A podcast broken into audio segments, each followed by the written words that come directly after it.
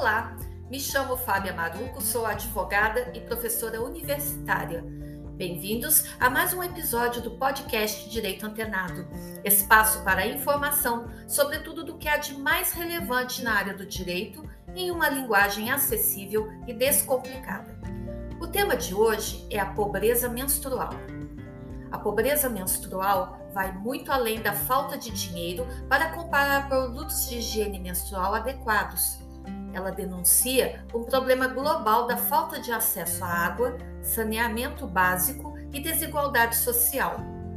Em 2014, a ONU reconheceu o direito à higiene menstrual como questão de direitos humanos e saúde pública. Moradoras de rua, mulheres que vivem em abrigos ou em campos de refugiados, pessoas em situação de pobreza e encarceradas são as populações mais vulneráveis a esse problema. As mulheres no Brasil são estimadas em 100 milhões de habitantes, ou seja, 51,5% da população total.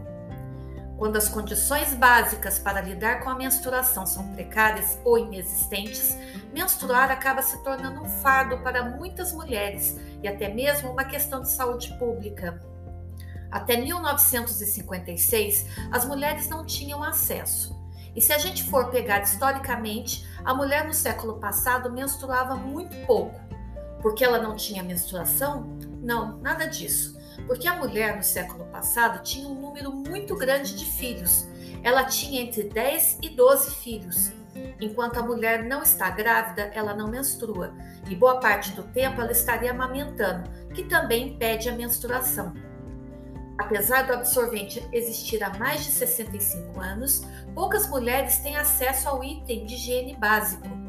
Os absorventes íntimos femininos são usados no modelo que foi inventado pela afro-americana Mary Beatrice Davidson Kenner e foi criado para estancar o sangue e prevenir infecções.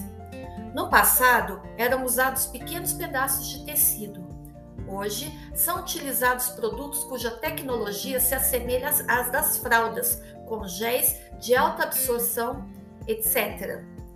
Existem absorventes de vários tamanhos, os sem abas e com abas. Apesar dos inúmeros benefícios para evitar doenças, os absorventes são itens de luxo no Brasil, 26% das adolescentes com idade entre 15 e 17 anos não têm acesso ao item por falta de dinheiro. No SUS, não há programas para o fornecimento do item.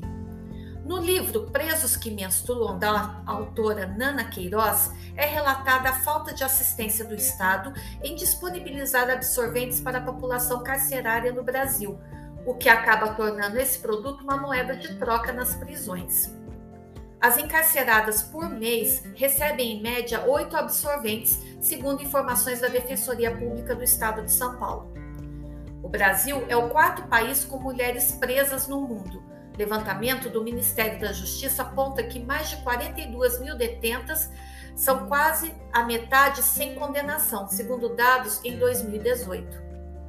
Há de ser ressaltado que o sistema carcerário foi criado para abrigar homens e não mulheres e assim sendo, as mulheres são tratadas como homens, sendo desconsiderada sua frágil condição. Pedaço de pano, papel higiênico, papelão, jornal e até mesmo miolo de pão. Esses são alguns exemplos de materiais inadequados e inseguros usados durante o ciclo menstrual de adolescentes, jovens e mulheres em situação de vulnerabilidade social. Segundo dados divulgados pelo Intercept Brasil, as estudantes perdem até 45 dias de aula por ano por conta da menstruação, o que equivale a um quarto do ano letivo. As alunas sentem vergonha e por isso acabam tendo seu desempenho escolar prejudicado. Perdem o ano e muitas até desistem de frequentar a escola. O absorvente descartável custa em média 80 centavos mas tem muita gente no Brasil que não consegue acessar. Para quem não tem dinheiro, conter o sangue exige muito improviso. E quando não tem acesso, elas utilizam os absorventes por mais tempo para poderem economizar. O governo cobra 25% em impostos por cada pacote de absorvente, sendo que deveria ser considerado item de higiene básica no Brasil, como papel higiênico e creme dental, e não produto de beleza. Durante o ano de 2020, o Ministério da Saúde distribuiu ao todo 570 milhões de preservativos para todo o país. E por que não distribuir absorventes? O documentário, exibido pela Netflix, Absorvendo o Tabu, conta a história de mulheres na Índia que tentam democratizar o acesso aos absorventes por lá. Esse documentário ganhou o Oscar em 2019. A precariedade menstrual carrega uma carga mental muito pesada para milhares de mulheres. Uma adolescente em situação de pobreza certamente se sentirá culpada por perder produtos de higiene menstrual, enquanto vê seus pais contarem as moedas para comprar comida. E o custo da menstruação é alto demais para quem tem pouco. Quem menstrua gasta em média 15 reais em absorventes descartáveis todo mês. Isso equivale a uma despesa de 7 mil reais durante todo o seu período fértil. Diante disso, nota-se que a dignidade menstrual ainda é um privilégio na nossa sociedade. Segundo a ONG Action Aid, uma em cada dez meninas na África falta aula por falta de produtos sanitários ou porque não há banheiros seguros e com privacidade na escola. No Quênia, 51% das meninas em idade escolar não têm acesso a produtos de higiene menstrual. Enquanto isso, na Índia, 23% das meninas param de frequentar a escola quando começam a menstruar. Mas essa não é uma situação restrita a países em desenvolvimento, de acordo com a ONG internacional PLE. Para se ter uma ideia, cerca de 10% das meninas no Reino Unido também não têm condições de adquirir esse tipo de produto. Além disso, 19 delas, por, é, por cento delas afirmam que já usaram soluções improvisadas como trapos de tecidos, jornal e papel higiênico nos dias menstruais. No Brasil, estima-se que 23% das meninas entre 15 a 17 anos não têm condições financeiras para adquirir produtos seguros para usar durante a menstruação. E acreditem ou não, absorventes são considerados produtos supérfluos no Brasil e tributados como tal, o que aumenta consideravelmente o custo de fabricação e, consequentemente, o preço final. Outro problema aqui no nosso país é a falta de saneamento básico. Segundo a ONG Trata Brasil, 1 milhão e 600 mil pessoas não têm banheiro em casa 15 milhões não recebem água tratada e 26 milhões moram em lugar sem esgoto.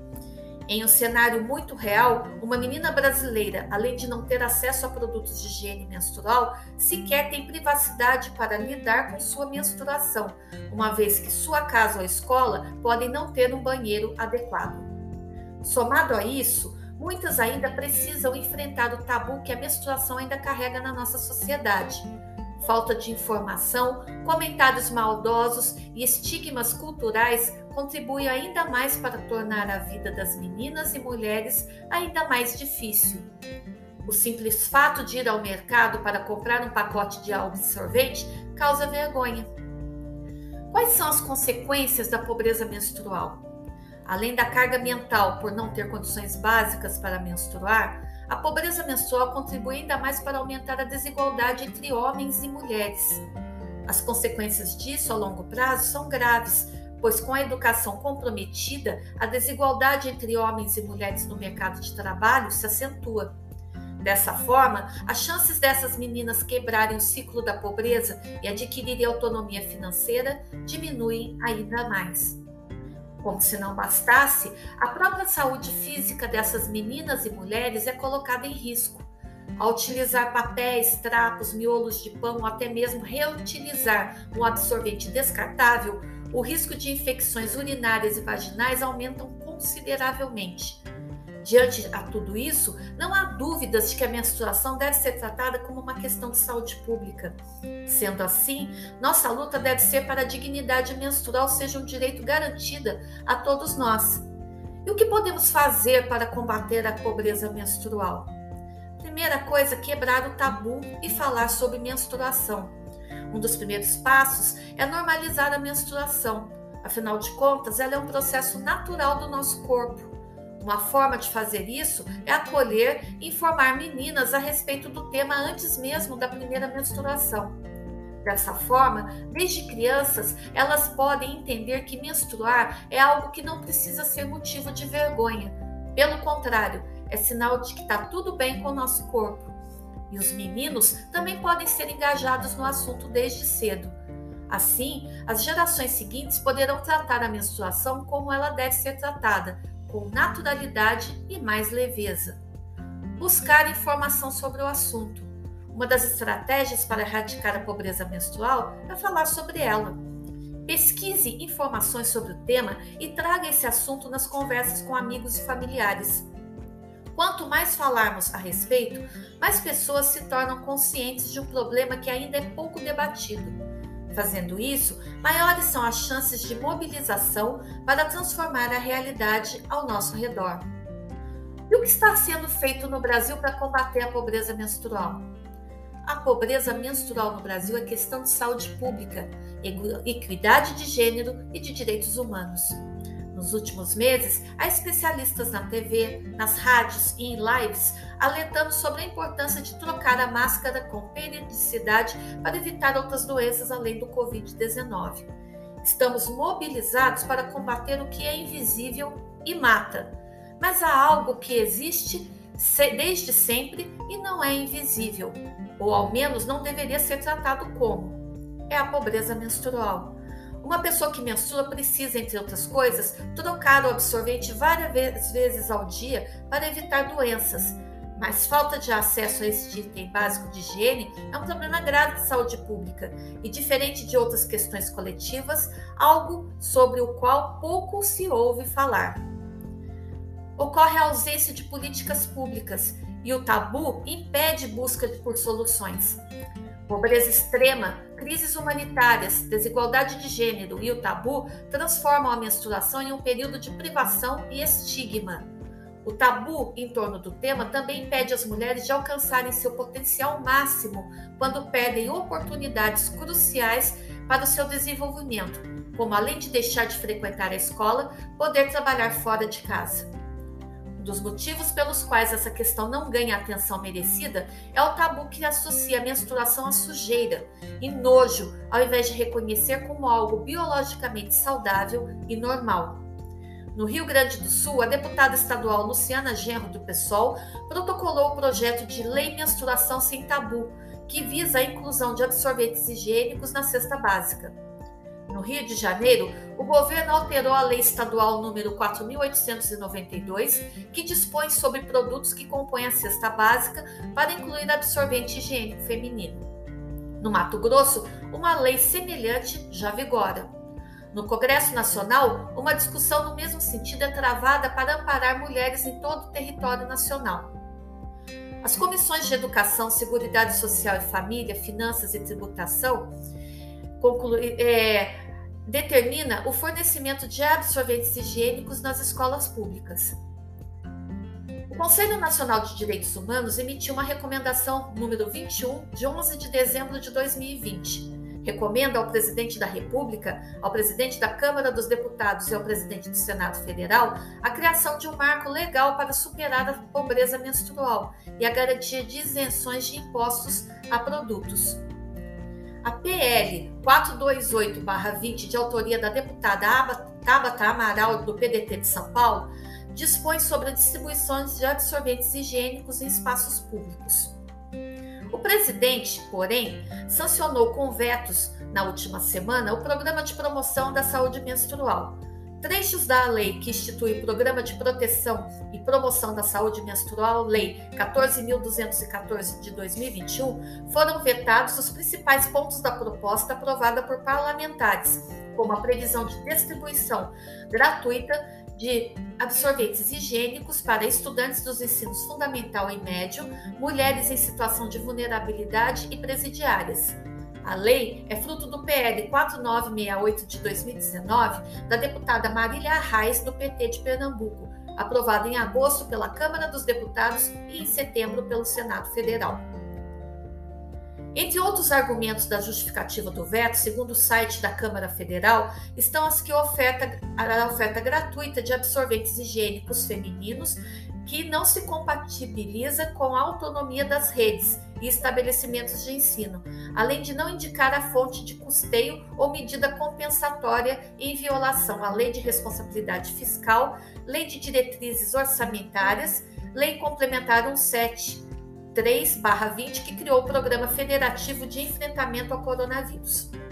Foi vetado o trecho da proposta que previa que os recursos financeiros para atendimento das presidiárias seriam disponibilizados pelo, pelo Fundo Penitenciário Nacional.